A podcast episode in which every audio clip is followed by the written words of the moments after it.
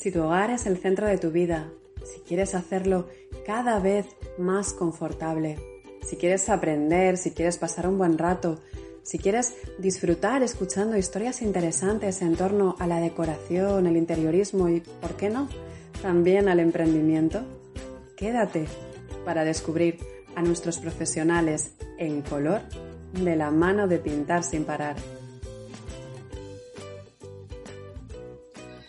Hola, ¿qué tal? Buenos días, bienvenidos a todos a un nuevo capítulo. En esta ocasión tenemos con nosotros a Celia, que es una de las fundadoras de Antique and Chic, eh, junto con su pareja Mark.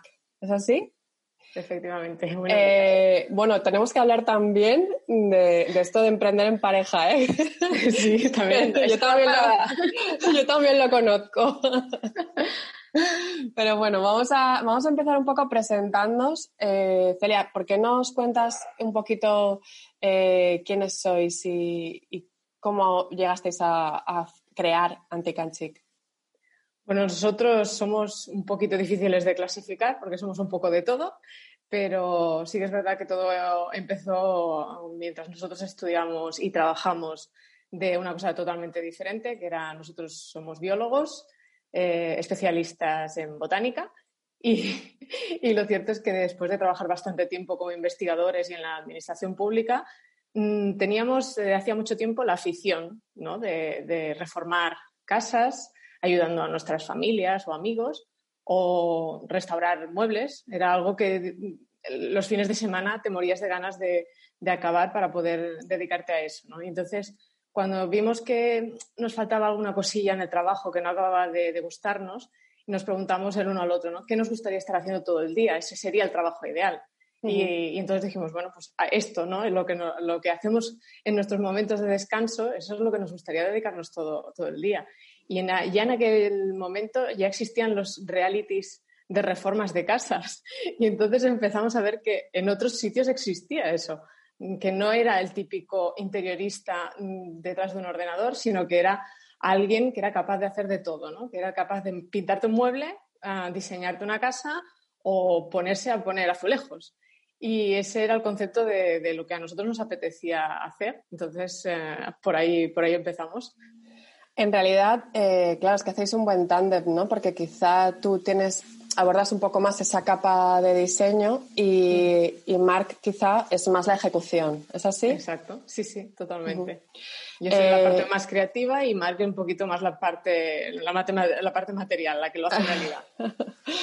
Ay, yo desde luego, a mí me fascinan vuestros stories pintando, ¿eh? Yo me quedaría, os, os, lo habrán dicho infinidad de veces. Eh, a mí me sorprende porque la gente dice que se relaja viendo el pincel pasar. Mm. alucina, ¿no?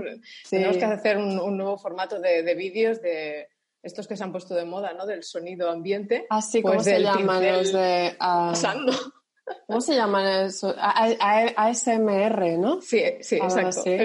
Pero es como una especie de ASMR visual, ¿no? Quizá. Sí, sí, sí, pero a lo mejor ya, si además le añadimos el sonido de la pintura y del pincel, a lo mejor arrasamos. Pues oye, nunca se sabe. El otro día me contaban que un youtuber que se sienta eh, así como en posición de loto eh, y se pone a sonreír delante de la cámara y se tira igual cuatro o cinco horas sonriendo y tiene no sé cuántos miles de followers, no hace otra cosa, solo está sentado sonriendo. yo alucinaba, yo tienes que gente para todo. Pero bueno, volvamos un poquito al, tema de conversación. Eh, el caso es que, bueno, empezasteis, veníais de, desde luego, un mundo bastante diferente, aunque, bueno, vuestra pasión por la botánica también se nota mucho en vuestro trabajo. Eh, eh, pero, pero acabaste, o sea, empezasteis realmente con un blog, ¿no? ¿Fue así? Sí. Exacto. Antes de dejar nuestra, nuestro trabajo, en aquel momento, ya cuando ah, compramos nuestro piso de segunda mano y teníamos que reformarlo, empezamos con un blog, porque en aquel momento casi todo el mundo tenía blog. Y no existía Pinterest, que es algo que hoy en día es una herramienta imprescindible. Entonces usábamos el blog para acumular fotografías eh, con el link del lugar de donde procedían por si queríamos indagar un poquito más. En aquel momento, si no, te las descargabas en una carpeta en el ordenador y ahí se quedaba y nunca más sabías esa foto de dónde la habías sacado y cómo podías ah, volver a recuperarla. Hmm. Entonces, eh, usábamos el blog de esa manera, además de que nos permitía eh, compartirlo con más gente. Entonces ahí le pillamos el gustillo al, querer eh, comunicarnos y, compartir con los demás la inspiración que nosotros estábamos usando para reformar nuestro piso. Y ahí nació Anticanchic, el, el nombre del blog era Anticanchic.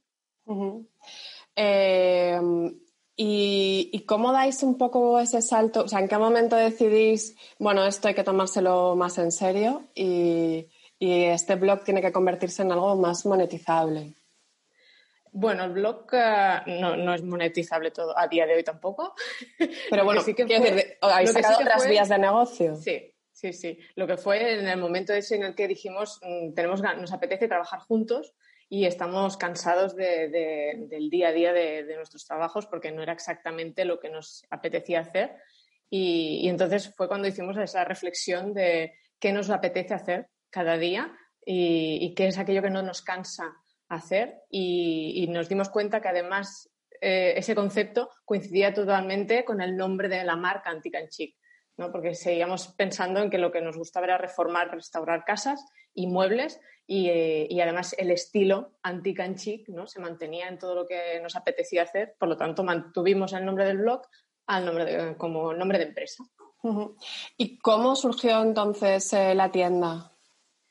La tienda surgió ah, porque teníamos los muebles que íbamos reformando, restaurando y nos apetecía seguir y en casa no cabían más. Entonces era, o, los vendemos o esto se acaba aquí, porque claro, la casa ya era pequeñita y no, cabía nada más.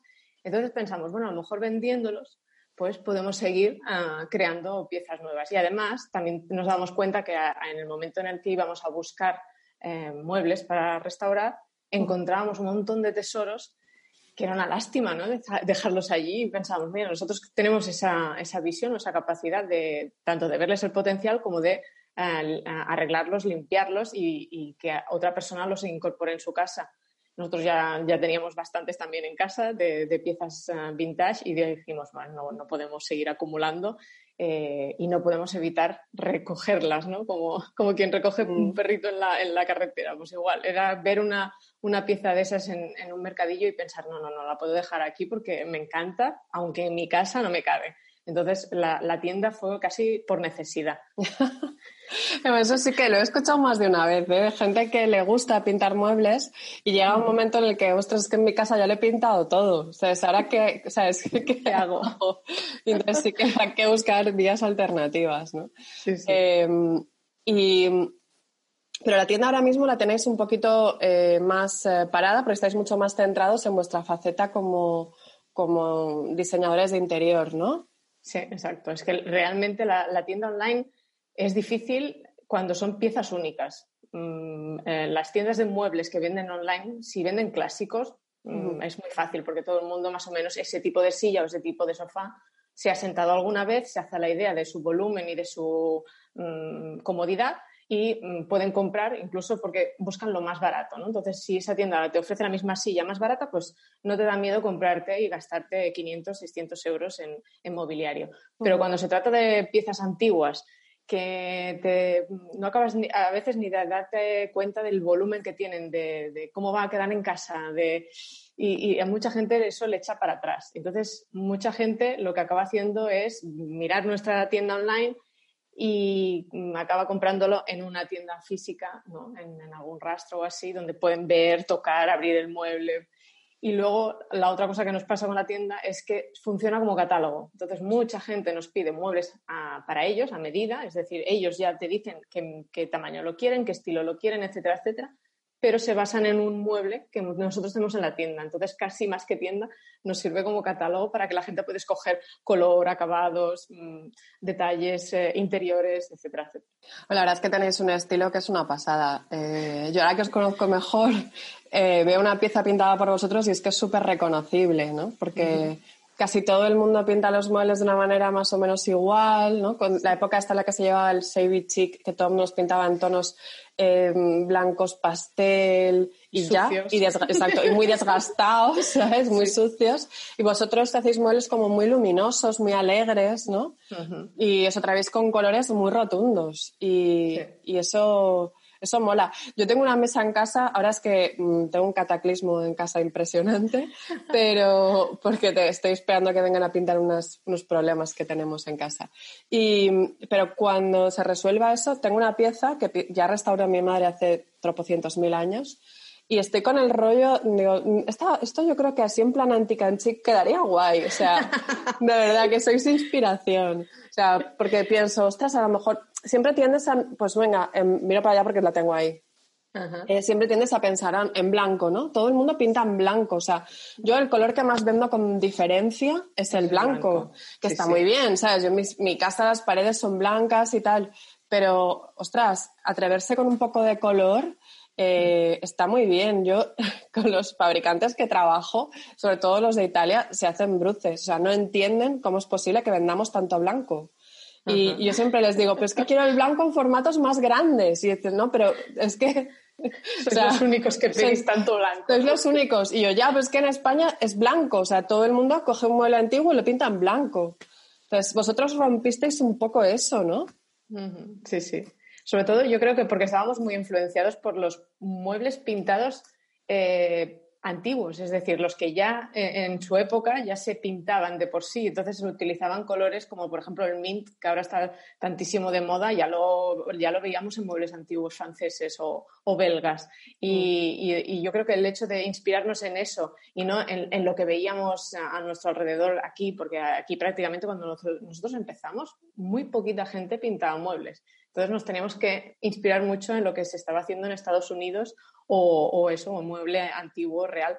Y, esos colores eh, eran bastante habituales. Y además es que nos apetece. no sé si es porque somos biólogos, pero lo de darle vidilla a las cosas y, y, que esté todo lleno de color, bien combinado, pero todo lleno de color, nos apetece siempre. Así que yo creo que también influye eso. A mí me encanta y además cuando eh, siempre ese toque que le dais de sorpresa a, los, a las piezas, ¿no? Que, que, de repente la ves de una manera pero abres una puerta y digo, wow, de repente es otro color o es, un papel pintado, no sé, me parece súper inspirador, la verdad. O sea que... Es verdad que el blanco al final los clientes lo eligen porque tienen miedo a cansarse del mueble. Mm. Entonces, el, el, toque de sorpresa que dices en el interior es, es, asumible para ellos porque piensan, bueno, no lo voy a ver cada día cuando entre al salón, ¿no? Solamente cuando abra el, cajón o cuando abra el armario. Entonces ahí es donde te permiten un poquito jugar y ahí es donde aprovechamos para meter un color o, un papel pintado. ¿Y nos habéis encontrado con gente esta que se da de bruces porque pintáis los muebles?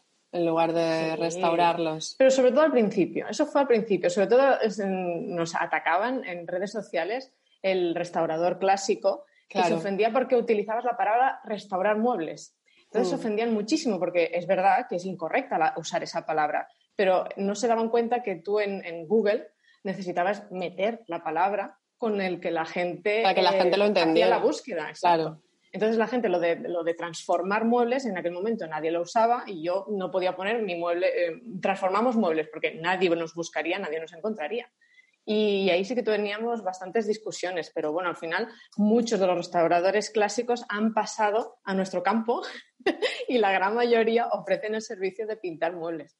Así que ahora ya más o menos estamos todos en, mismo, en el mismo bando. Sí que hay mucha gente que se ofende si la madera es noble, buena, se ofende mucho si lo pintas, pero nosotros siempre les hacemos el mismo razonamiento. Es un mueble que si no se llega a pintar, seguramente acabará en la basura. Entonces, ya de por sí, el hecho de poderlo mantener en la familia eh, o, de no tirarlo a la basura pintarlo con una pintura de calidad que a día de mañana sabes que puedes decaparlo o lijarlo y que va a quedar la madera perfecta, claro. yo creo que está justificado. Así que no. Sí, es que parece que hay como una especie de, temor a pintar, que yo siempre le digo a todo el mundo, pero a ver, si es que la pintura primero es una de las cosas más baratas que hay y si te cansas la quitas. O sea, no, no hay más, ¿sabes? Hombre, si es un mueble de melamina, ¿no? Porque harás un destrozo, pero, pero si es un mueble de madera, ¿sabes? es que tengo miedo a estropear los muebles que eran de mi madre, pues, pues no pasa nada. o sea, lo quitas, luego le vuelves a barnizar y, listo, ¿no? Sí. Sí, sí, pero sí es verdad que con lo de la melamina o u, otros tipos de chapas y así, sí que es verdad que es un poco delicado. Pero cuando el mueble es bueno y tienes madera donde trabajar, es, es fácil recuperar la, el, mueble original. Genial. Y em, y bueno, dentro de vuestra faceta como diseñadores de interior, ¿cómo os ha venido todo esto que está pasando ahora? Eh, que ha sido como un poco, desde mi punto de vista, un cataclismo. O sea, es decir, de repente, al menos en nuestro caso, todo el mundo, eh, todos nuestros clientes y clientes nuevos estaban interesados en, su casa, en mejorar las condiciones. Eh, los primeros meses de confinamiento fueron horribles. ¿Vosotros os ha pasado igual? ¿Ha habido también una avalancha de personas interesadas en que les ayudéis a mejorar sus casas? No, no, sin duda. nosotros estábamos preparados para lo peor y la verdad es que nos ha sorprendido el hecho de que de recibir muchísimas peticiones de presupuestos, de asesoramientos online y bueno, los proyectos de, interiorismo que ya teníamos antes han seguido adelante, así que realmente trabajo no, nos ha faltado y la, reflexión que hemos hecho nosotros ha sido esa, que la gente ha pasado tanto tiempo en casa que se han empezado a dar cuenta de aquellas mm, cositas que les faltaba para acabar de disfrutar de su casa entonces han visto que profesionales como nosotros eh, tenían un sentido, ¿no? Y hasta ahora quizás, pues mira, nunca estoy en casa, no, no, no, no, voy a invertir en esto, me parece superficial y este tipo de reflexiones yo creo que han ido cambiando gracias, gracias a esta pandemia horrible, pero, pero sí que es verdad que cada vez la gente se está planteando más el, el que su casa debe ser su paraíso, ¿no? Su, su, oasis para desconectar o para refugiarse y por lo tanto tienen que prepararlo y estar mejor, más a gusto en su casa. Lo que sí yo tengo la sensación de que aún hace falta evangelizar un poquito más con respecto a la figura de profesionales como vosotros. Em, porque a mí me vienen preguntando cada dos por tres, es que no tengo ni idea de qué hacer. Y yo, ya, pero a ver, yo te puedo asesorar en colores y decirte cómo tienes que pintar la pared o cómo tienes que pintar ese mueble. Pero yo no soy una profesional del interiorismo, ¿sabes? Entonces, em, no te voy a decir, mira, es que tienes que tirar ese tabique o pon esta mesa o pon, ¿sabes? Ese tipo de cosas yo no las voy a hacer. Entonces, eh, mi sensación es que eh, muchas veces están como muy perdidos y ni siquiera son conscientes de que hay gente como, como, vosotros que les puede ayudar a resolver eso, ¿no? Porque además siempre está esa imagen como que eh, acudir a un profesional es súper caro, ¿sabes? Es para una élite cuando realmente no es así, ¿no? Mm, no, no, por supuesto. Lo único es que sí que es verdad que eh, eh, yo creo que estamos como en, al menos nos encontramos con gente que está como en, los dos eh, polos opuestos. Desde el que se cree que es un, mm, es un servicio de, lujo, ¿no? Y por lo tanto ya ni se atreve a pedirte presupuesto. Y el que está acostumbrado a, mm, no sé, a, ver ofertas en Internet, ¿no? De 25 euros la estancia madre mía, 25 euros no me da ni para abrir el ordenador. Quiero decir que eh, tenemos que, dar valor a, nuestro trabajo, ¿no? porque al final no dejas de ser un diseñador que tiene unos conocimientos previos y que, por supuesto, cuantas más horas le dediques, le vamos a dedicar a tu proyecto, más caro va a ser. Eso es sin duda la persona que te cobra 25 euros es que le va a dedicar 5 minutos a tu proyecto y si eso no te cabe en la cabeza, mm, mal vamos, ¿no? Pero sí que es verdad que nos encontramos en esa cosa entre lo, máximo y lo mínimo, es decir, no, estamos en, medio. Hay que valorar el, trabajo que hace un diseñador, que por supuesto es acompañarte y tú decides lo que quieres que te, que te acompañe, porque hay gente que cree que les vamos a imponer nuestro, nuestros gustos, ¿no? O, gente que, es, que cree que, no sirve para nada, ¿no? Que esto con Pinterest ya, ya me lo hago. Entonces, sí que es verdad que con el blog y con las redes sociales nosotros intentamos mostrarle a la gente, acercarles un poquito al mundo del interiorismo para que se, se, desengañen, ¿no? O, abran los ojos en este aspecto y, y descubran qué es y cómo les podemos ayudar.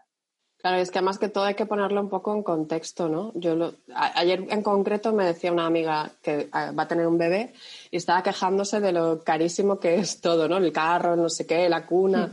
Me decía, es que las sillas stroke estas, o como se pronuncien, la verdad, estas cuáles te digo, eh, es que no, no, esas sillas que, tienen, que valen tan caras. Y le digo, yo, yo tengo una, digo, pero mi hijo tiene 10 años y sigue usando esa silla. O sea, para mí está súper amortizada, ¿sabes? Entonces, claro, mm, si lo pones en contexto, a lo mejor podría haber comprado una trona, eh, pues por, no sé, no sé cuánto vale la de Ikea, 25 euros, no sé cuánto mm. valdrá. Pero la trona de Ikea la utiliza seis meses de su vida. Entonces, Claro, o sea, es que a veces nos cuesta un poco poner en valor las cosas, ¿no? Eh, depende con que las compares. De repente dices, ay, es que 100 euros es mucho dinero. Bueno, 100 euros mm, depende con que lo compares. o sea, si estamos hablando de tu hogar, del sitio donde más tiempo pasas y más en estas circunstancias, pues a lo mejor no es algo tan descabellado invertir para mejorar o subir tu nivel, tu nivel de satisfacción o de felicidad en tu casa, ¿no? Sí, sí. Es así. Es, así en todo, en todo, en todo en esta vida, ¿eh? Me refiero a que, eh, por ejemplo, los muebles de, IKEA son un, gran ejemplo. Mm, la mayoría de nuestros clientes de interiorismo em, han empezado a decorar su casa con muebles de IKEA. Lo que han hecho ha, sido eh, mm, progresivamente lo sustituyendo y darse cuenta ¿no? del valor de, ese, de, sustituir esa trona ¿no? por, por una de, de, 100 o 200 o 300 euros. Pero bueno, mm, el hecho de que todo el mundo pueda decorar con piezas básicas y luego ir evolucionando o ir eh, dándose cuenta de esos, de, valorar la calidad, pues yo creo que también es, positivo, ¿no? Claro, yo no tengo ningún problema con Ikea, ¿eh? Ikea, Dios me libre. Nosotros hackeamos un montón. claro, a mí Ikea además me gusta, me gusta mucho y tengo un montón de cosas de Ikea en casa. Pero sí que es cierto que es lo que tú dices. A mí sí que me gusta combinar con otros elementos que a lo mejor pues tienen otro tipo de, valor, ¿no?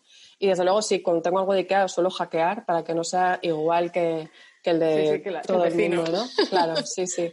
Pero, y está fenomenal que exista IKEA porque también le da la oportunidad a mucha gente de tener una casa pues eh, más agradable por poco dinero, porque a lo mejor no pueden invertir mucho más. Yo a donde quiero llegar es que realmente puedes tener una casa como eres de IKEA, pero a lo mejor si no, no te apoyas en los conocimientos de un profesional, ¿sabes? Eh, no vas a terminar de, ¿sabes? De, algo falla, que esto es algo que me encuentro yo constantemente, ¿no? Sí, sí. O sea, normalmente eh, el cliente que se pinta él mismo no es un cliente eh, de un estatus súper alto, porque normalmente esos clientes eh, se lo encargan a un profesional, o sea, ni siquiera se molestan. Eh, el, que se pinta él mismo es alguien más de, pues como yo, de, andar por casa. Sí, porque no nos queda más remedio. Claro, entonces, claro, ese tipo de personas normalmente pues, pues suelen tener muebles de Ikea y de firmas similares. Pero el problema que tienen casi siempre es ese, ¿no? Que no saben que, cómo pueden hacer para sacarle el máximo partido a, ese hogar, ¿no? Es como, ay, hay algo que me falla. Pues venga, voy a pintar de verde pistacho. ¿Te acuerdas de aquella época en la que se pintaban las paredes? Cada estancia, y cada estancia de un color diferente. Cada una de un color y colores super pam. ¿Sabes? Y luego con el tiempo es como, ay, es que, eh, es que algo que no me gusta yo, no será el verde pistacho de la pared. ¿Sabes? Sí, sí. Eso pasa mucho. Porque vosotros también asesoráis a marcas, a fabricantes, ¿verdad? Sí, sí, sí, eso fue, bueno, para nosotros fue como cuando la gente no, entiende la, ilusión que nos hizo, pero siempre les cuento, imagínate que eres fotógrafo y te llama Canon y te dice que, quiere que le asesores, ¿no? Pues para nosotros fue un poquito eso, que una marca de pinturas, eh, que no sé si podemos decirla, sí, sí, que puedes, puedes. Te diga, que Lux te diga que, necesita, que, quiere tu ayuda, ¿no? Para, para sacar una nueva línea de colores o que le asesore sobre cómo em, ayudar a sus comerciales a explicarles a las tiendas cómo transformar muebles. Bueno, pues todo eso fue como un, gran, no sé, no, nos lo creíamos, la verdad. Fue, fue, alucinante porque era como nosotros, en serio, mm, eh, tan diferentes somos a, los demás o que, estamos transmitiendo, ¿no? Que, una marca así confíe en nosotros. Y la verdad es que sí, hemos, seguimos trabajando con Titan Loops. Hombre, es, que el sector de la pintura es un sector bastante anticuado, por decirlo de alguna manera, ¿no? Es como eh, están muy poco modernizados, están muy poco al pie de la calle, eh, sobre todo todo lo que tiene que ver con comunicación, marketing. Usan mucho marketing, pero es un marketing muy clásico y bastante rancio. Entonces, eh, con un, poco que, un poco de esfuerzo que hagan, realmente notarían mucho impacto, pero, pero eso les cuesta. Y claro, vosotros sois un oasis en el desierto, porque es verdad, ¿sabes?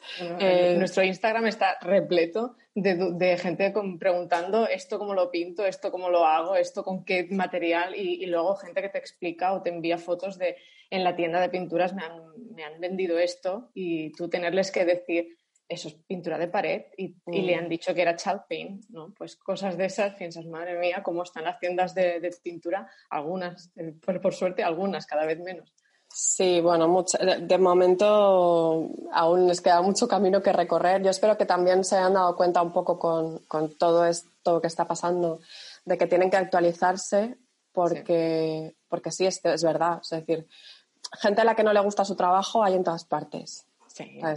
Por lo tanto, te puede pasar un día que vas al médico y te encuentras a un médico que es incompetente y no te da una buena solución, como puede ser una tienda de pinturas y, oye, eh, igual la persona que tienen allí, ¿sabes? A mí me ha pasado a veces ir en una gran superficie ah, y el que está atendiendo se nota muchísimo que es un chavalín que está estudiando y que por las tardes lo han puesto allí a vender tornillos, ¿sabes? Sí, sí. Pues evidentemente no puedes esperar un asesoramiento muy fuerte. Mm.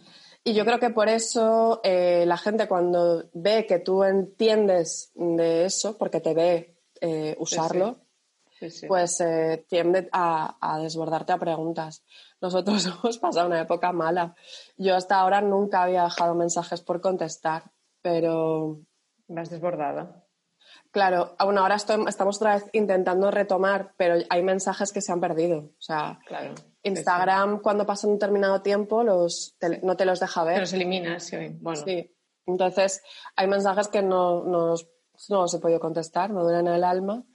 Pero bueno, ya lo tengo asumido. Salí llorando hasta en Instagram en una ocasión porque esto me lo Yo te escribí, yo te Sí, es verdad.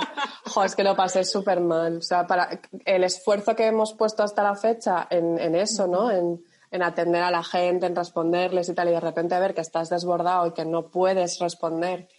Eh, decía yo, todo el trabajo hasta ahora tirado a la basura. Ahora no saldría llorando, pero en aquel momento me parecía un mundo. Pero bueno, ahora ya me he dado cuenta que hay cosas infinitamente peores que, que eso, la verdad. Y además teníamos las emociones muy a flor de piel ¿eh? en aquel momento. Sí, sí. Hombre, es que nos pensábamos que iban a ser 15 días y mira, ahora van a ser años, ¿sabes? Sí, sí. no sé. Ahí es como hemos ido asumiendo todo ahí poco a poco. Pero bueno.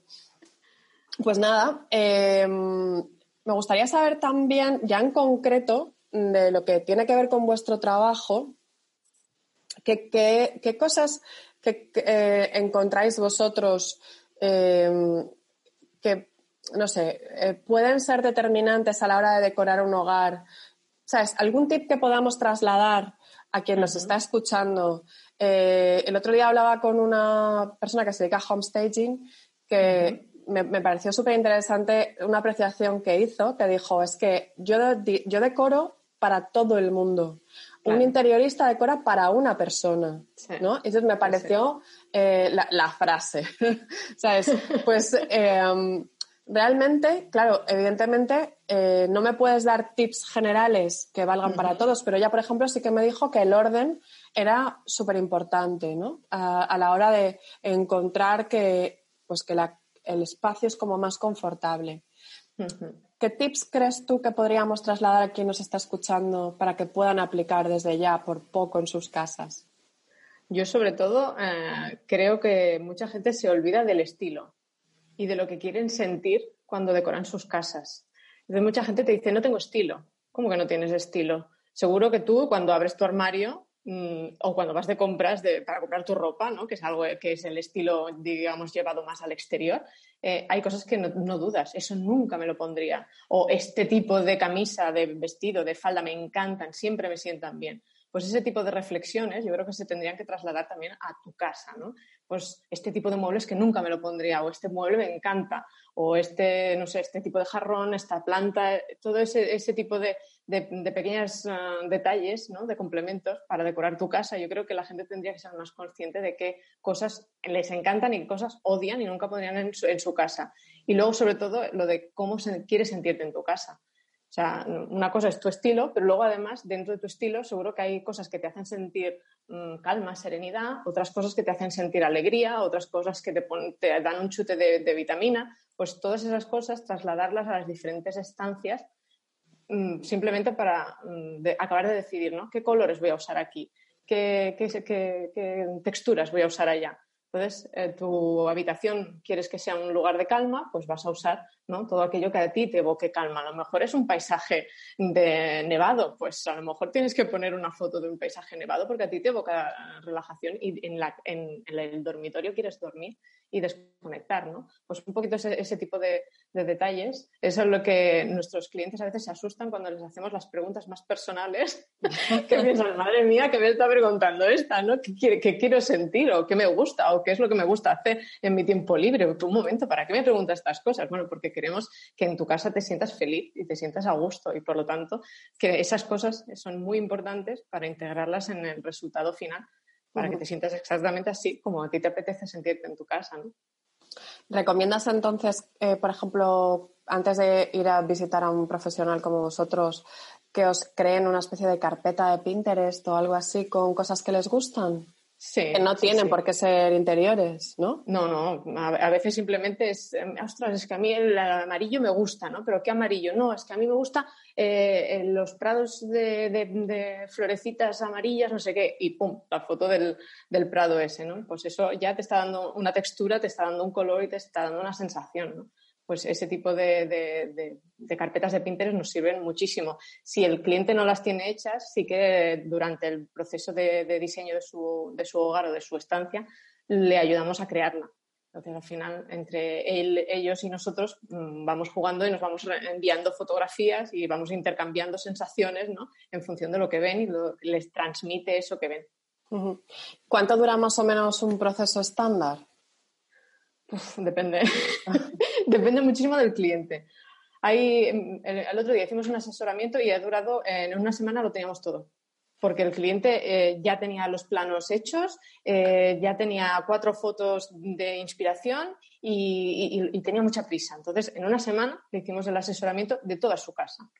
Pero luego, claro, luego está el de proyectos de interiorismo completos con reformas, etcétera, etcétera, que ahí ya hay Mm, desde los planos que haces, que luego rehaces porque esta propuesta no le acaba de gustar, mm, planos que vuelves a rehacer porque el ayuntamiento no da el, permiso para hacer eso y tienes que hacer otra cosa, clientes que en medio mm, desaparecen porque no acaban de decidirse, te piden un tiempo para pensar y a lo mejor un proyecto se queda seis meses parado.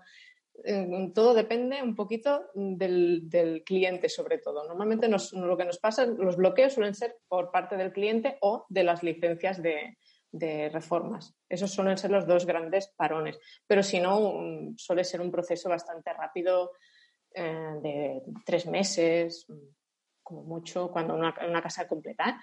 no quiero que nadie se asuste, pero me refiero a que es eso, que si el cliente te va respondiendo los mails, eh, tiene las cosas claras, no duda y te cambia cada dos por tres los, los diseños, normalmente suele, suele ser bastante rápido. Pero suelen, lo que más os suelen pedir normalmente son casas completas o, por ejemplo, yo os vi decorar una terraza, ¿no? Sí, sí, sí. Nos pasa de, nos pasa de todo, realmente. Desde el asesoramiento que no, no quieren que les hagas diseño, hasta el que solamente te pide una estancia, el que te pide una estancia y a la semana siguiente te pide dos más, porque le ha gustado como le has hecho la primera, y luego, mm, evidentemente, las casas completas con reformas. Mm, entonces tendréis distintos niveles de servicio, entiendo. ¿no? Exacto, sí. En función de las necesidades del cliente. Sí, de hecho en nuestra, nuestra web lo tenemos así como, como si fuera un toppings, ¿no? Que puedes elegir. Entonces teníamos todos los servicios desglosados para que la gente pudiera decir, ah, pues a mí, a mí me interesa que me, que me hagan muebles, que me diseñen muebles a medida, que me hagan esto, esto y lo otro. Y claro, evidentemente cada vez cuanto más cosas clicas, ¿no? De todos estos servicios, evidentemente tienes que esperar que, que suba más el presupuesto. Eh, lo único es que ahora hemos visto que a la gente le cuesta eso de realmente puedo elegir todos estos toppings y la gente se satura. Es, aquello que cuantos más sabores tienes en la heladería, mm, menos se venden, ¿no? Porque la gente se satura y al final cogen los clásicos, pues un poquito... A nosotros nos, pasa con el color. O sea, hemos acabado quitando... Teníamos la carta RAL y la carta NCS y al final hemos dicho, mira, no, una carta cortada, porque es que si no es verdad que se saturan. Sí, sí. Y ahora, pues nosotros tenemos que hacer eso, el proceso de, de, paquetizar nuestros eh, servicios para facilitarle a la gente la comprensión, ¿no? Es decir, un asesoramiento que engloba este, este, esto. Y en cambio un un, proyecto de interiorismo que engloba esto, esto y lo otro. Y en cambio, si es un proyecto de interiorismo completo, con reforma, etc., etc., que engloba, ta, ta, ta, ta. Y eso es lo que vamos a, esa es la novedad de nuestra, de nuestra web, que todavía no la tenemos acabada, pero que es la tendencia que hemos visto necesaria, ¿no? Supongo que la mayoría de la gente que se dirige a vosotros lo hace porque eh, mm, encaja con, o sea, se, ve reflejado en vuestro estilo, más o menos, ¿no? Pero ¿os ha pasado alguna vez, porque en esta vida hay de todo, tener que decirle a alguien que no? O sea, en plan de, mira, no, eso no te lo voy a hacer. Efectivamente, sí, sí, sí. Y, aquí hace falta mucha gestión eh, emocional, porque ¿cómo le dices al cliente que no? Mira, no te voy a hacer ni el presupuesto, porque ya veo que por dónde vas y no, ¿cómo le explicas que cuando tiene que, contratar a un interiorista lo más importante es que el estilo de ese interiorista le guste? Mm, pues eso sí, hemos tenido que hacerlo y realmente es, bastante durillo, pero, pero sí. Nos han, nos han, dicho algún piropo por eso, pero del tipo. Mm, pues sois unos estirados, ¿no? Exacto. vais de sobrados. no, hombre, no, es que queremos que tú te sientas a gusto y nosotros también queremos sentirnos a gusto haciendo el proyecto y creemos que cuanto más coherentes seamos, mejor. Sí, sí, hemos dicho que no a varios. ¿Y cómo lleváis el colaborar con distintos profesionales? Porque supongo que, que eso lo haréis también con frecuencia, ¿no? Sí, sí, la verdad es que es de las cosas que más me gustan. Sí, sí, sí, sí, a mí me encanta. O sea, ver la visión que tiene un arquitecto o incluso a veces un, decorador o, el de las telas o el, de, eh, el, el del el carpintero no sé, el fotógrafo, o sea, poder trabajar con diferentes profesionales, yo creo que es muy, muy enriquecedor, sobre todo cuando tienes la, la, suerte de poder elegir tú esos profesionales con los que tienes cierta química y además a los que admiras porque te gusta mucho cómo trabajan. Yo creo que es, lo, que es cuando salen los proyectos más potentes. Sí, pero al principio sabréis algún tortazo con esto, ¿no? Sí, claro. No, no. Esto es prueba y error. Claro. Hasta que encuentras al, al, electricista perfecto con el que te entiendes o el, o el, carpintero ideal, sí, sí, antes has probado un montón que no sirven. y, sí, sí, y, de hecho eh, nos ha pasado alguna vez que eh, hemos tenido que dejar las cosas a medias y cambiar de profesional. Así que yo por eso siempre digo que va bien tener un interiorista en tu vida cuando estás haciendo reformas o decorando tu casa porque te ha filtrado todos estos profesionales, ¿no? Y es como que te selecciona lo mejor de lo mejor, ¿no? Entonces, cuando a nuestros clientes le hacemos el diseño y además les, nos dicen, no, las, las obras las queremos hacer nosotros. Bueno, pues si tú hay algún profesional que tú no tienes en, eh, de confianza, nosotros te pasaremos a, nuestros, a los nuestros, ¿no? Y, y, siempre la gente te dice que lo contentos que están con, con tus profesionales, pues la verdad es que, que te llena, ¿no? ¿Y eh, cómo lo lleváis ahora? Porque yo no sé el resto de profesionales, pero los pintores me consta que están súper mm, demandados ahora mismo. Sí. Entiendo que mm, debe pasar lo mismo con otro tipo de gremios. Con, de, con todos los gremios de construcción están todos saturados. O sea, hay lista de espera importante. Por eso, entonces, ¿cómo, cómo lo hacéis? ¿no? Porque los clientes, la paciencia es, es, limitada y más ahora que tienes ganas ya de tenerlo en casa, te da miedo a que nos vuelvan a confinar otra vez y que no te lo puedan concretar, ¿no? Sí, sí. Eh, también tirando un poco de psicología, entiendo. Sí, sí, sí. Ya asumiendo que, como todo, todos los procesos son más lentos ahora, porque además todo el mundo tiene que vigilar mucho más, tiene que aplicar eh, controles de, sanidad, ¿no? de, mm. aplicar tus protocolos de, contra la COVID. Eh, ya al, cliente ya le, le vamos explicando que, que los profesionales tienen una lista de espera un poquito más larga y que, bueno, paciencia y ya está. Mm, de momento vemos a la gente bastante positiva. ¿Sí? Mm, quiero decir que no, no piensan en rápido, rápido, que me pinten ya la casa, que a lo mejor no, mm, no veo tanto ese, ese, miedo, sino de, bueno, pues vamos haciendo lo que podemos y, las cosas ya, ya veremos cuando lleguen, ¿no? No, pues eso me, alegra, ¿eh? O sea, me, da esperanzas. Porque, yo sé que a los profesionales muy, muy positivos en cuanto a tenemos muchísimo trabajo. Entonces mm. piensas, bueno, pues eh, ahora voy a transmitirle eso a los, a los clientes, ¿no? Qué bien, pues eso, eso me alegra mucho, la verdad, porque eh, como nos lo están pintando todo tan mal, pues eh, es bueno que no, al menos algún sector le esté yendo, le esté yendo bien, ¿no? porque alguien va a tener que pagar toda esta fiesta. Exacto, sí, sí, a los que nos vaya bien tenemos que dar apoyo a los que les vaya mal. Claro, claro. Eso es, muy bien. bueno, ¿y qué planes tenéis para el futuro? Mm, bueno, sí se pueden tener planes porque... Exacto, aquí, vamos a salto de mata, aquí lo que, lo que nos vayamos encontrando. No, nosotros ahora, por ejemplo, mm, proyectos que sabemos que a pesar de la pandemia podemos eh, tirar adelante son la creación de contenidos. Entonces ya hay muchísimas marcas que no se habían planteado crear contenidos porque ah, en redes sociales no, invertían demasiado, pues ahora con todo el tema de la pandemia mm, sí, se están poniendo las pilas y por lo tanto necesitan profesionales creativos en, temas de, de, tanto de colores, ¿no?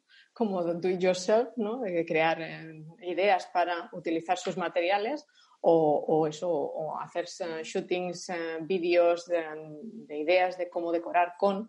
Y bueno, como nosotros somos interioristas, somos, somos artesanos, ¿no? Y, además siempre nos hemos dedicado a, a, enseñar las cosas como las hacíamos, pues lo de la creación de contenidos ha sido algo que, que venía como intrínseco ¿no? con todo esto. Sí, es que lo de la creación de contenidos se asocia mucho como a los influencers, ¿no? Sí. Y yo siempre pienso, ¿verdad? Yo me considero una creadora de contenidos. Yo estoy constantemente haciendo vídeos y cosas, ¿sabes? no vivo de eso porque vivo de otras cosas, pero es verdad. es que realmente hoy, en día somos muchos los que eh, hemos tenido que, ¿cómo decirlo?, profesionalizar la creación de contenido, ¿no? para, Pues para poder mostrar nuestro trabajo. Y, claro, eh, esas fortalezas en alguien como vosotros, que sois eso, pues artesanos, creativos, y pues es que es súper potente. Habéis estado haciendo incluso un taller, ¿no? O, aún lo tenéis que hacer. Eh, estamos estamos con un taller online, sí. Estáis, ah, es que, no sabía si era una fecha concreta. No, lo estamos, digamos, estamos trabajando en el taller online eh, y saldrá a principios del año que viene. Ajá. No, no, pero no, no digo el vuestro, sino uno para, para un festival. Ah, sí, ese ya fue, ya, ya, pasó. sí, un festival do it yourself eh, virtual que se hizo, el Handmade Festival, que hasta ahora había sido organizado por Bauhaus, se, se, celebraba cada año y este año lo, lo plantearon online y, sí, sí, ya, ya está. Ya. Todavía se pueden comprar pases. Hay que adaptarse. Sí, sí, pero, pero sí, ya está, ya está pasado. O sea, que sí que tenéis planes, estáis haciendo un, curso online. Sí, sí, sí. Lo que pasa es que está tan, tan, es tan tiernecito que todavía nos han dicho que todavía no podemos explicar de qué va ni dónde será, pero será muy, muy chulo, porque es algo que no se ha hecho hasta ahora. Es un planteamiento diferente, o sea, no, no, es un taller como el que nosotros teníamos, eh, que nosotros ofrecíamos antes un taller online de, restauración de muebles, pues no, es algo que va mucho más allá, entonces no podemos desvelarlo del todo por, por preservar un poquito ¿no? la, la No, no, no te, voy a, no te voy a presionar en ese sentido, ya es bastante que me hayas dicho que tenéis ese plan, me parece súper guay. Muy bien, pues muchas gracias, Celia. No sé si quieres añadir alguna cosa más antes de acabar. Bueno, yo solamente decir que cada vez que nos preguntan sobre alguna cosa especial de pintura, nosotros siempre a pintar sin parar. Pregunta que allí sí que son expertos y, dominan todas las últimas tendencias en pintura. La, verdad es que nos, nos, enseñáis un montón de cosas que nosotros desconocíamos, porque claro, cuando se sale ya de, nuestro, de nuestra madera y nuestros muebles, eh, hay cosas que alucinamos cuando las vemos en, pues eh, no sacamos ni la mitad de lo que tenemos, ¿eh? porque nosotros pues somos bastante de descremar y de, y, de, pues eso, de simplificar para hacer que el proceso de decisión de compra sea más, más sencillo. Mm. Pero hay cosas que flipas. O sea, no sé, tenemos un producto que no hemos promocionado mucho, que le hemos llamado pintura para grifos, eh, que es uh. una pintura de dos componentes. Sí, sí. Y, el problema es que en verano, yo le digo a, la persona que está atendiendo a los clientes, le digo, tú explícale que esto es como lo de los bombones, los Ferrero Rocher, que en verano no se venden, pues este producto no se vende en verano. Se puede, se puede vender, pero para pintar con pistola. Pero como casi nadie tiene pistola, todo el mundo lo pide en spray. Claro, eh, cataliza. Yo, no, yo una vez el producto sale de mi tienda, no sé lo que pasa. O sea, no puedo controlar si la furgoneta del repartidor está a 40 grados al sol mientras el repartidor se para a almorzar o yo qué sé, ¿sabes? Sí, sí. Entonces, yo no puedo controlar lo que pasa con eso una vez sale de la tienda. Entonces, claro, en verano el calor, no, la, pintura, sabes que se, siempre se formula a unos ideales 20 grados de temperatura. Cuando ya hay 40 grados, la catalización se acelera, entonces no podemos garantizar que llegue en buen estado. Entonces siempre le digo lo mismo, tú di que esta pintura es como los Ferrero Rocher, solo está en invierno. y no, no, hemos podido promocionarla por eso. como eso tenemos montones de cosas. Tenemos productos, eh, tenemos un, producto para pintar toldos, los toldos de las, las uh, edificios. que como no tenemos tiempo de hacer las pruebas para, mm, pues nosotros siempre antes de sacar algo lo probamos para asegurarnos que realmente es, como es y, no como nos dice el fabricante, ¿no?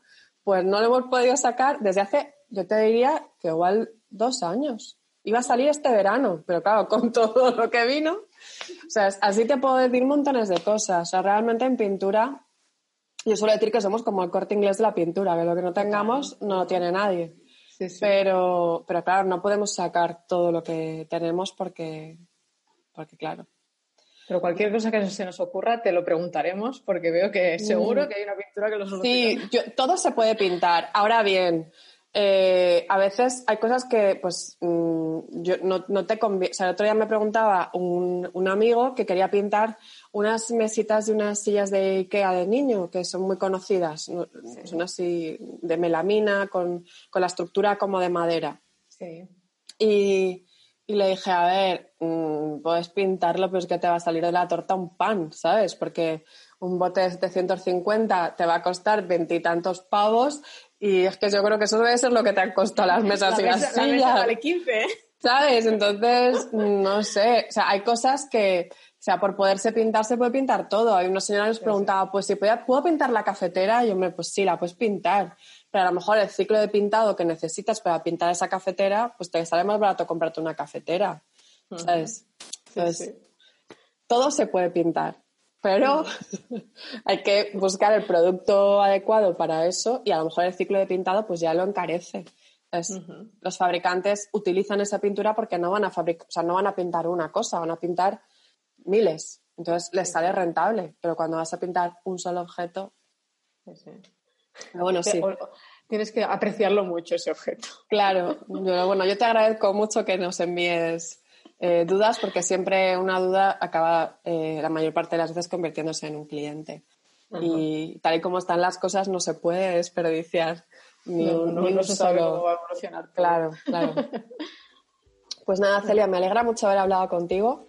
Igualmente, Belén. Y bueno, espero que más adelante podamos volver a hablar y celebrar nuevos éxitos y, celebrar también que toda esta pesadilla que estamos viviendo ha, terminado. Bueno, pues eh, hablamos pronto. Un abrazo. un abrazo. Chao. Hasta luego. Chao.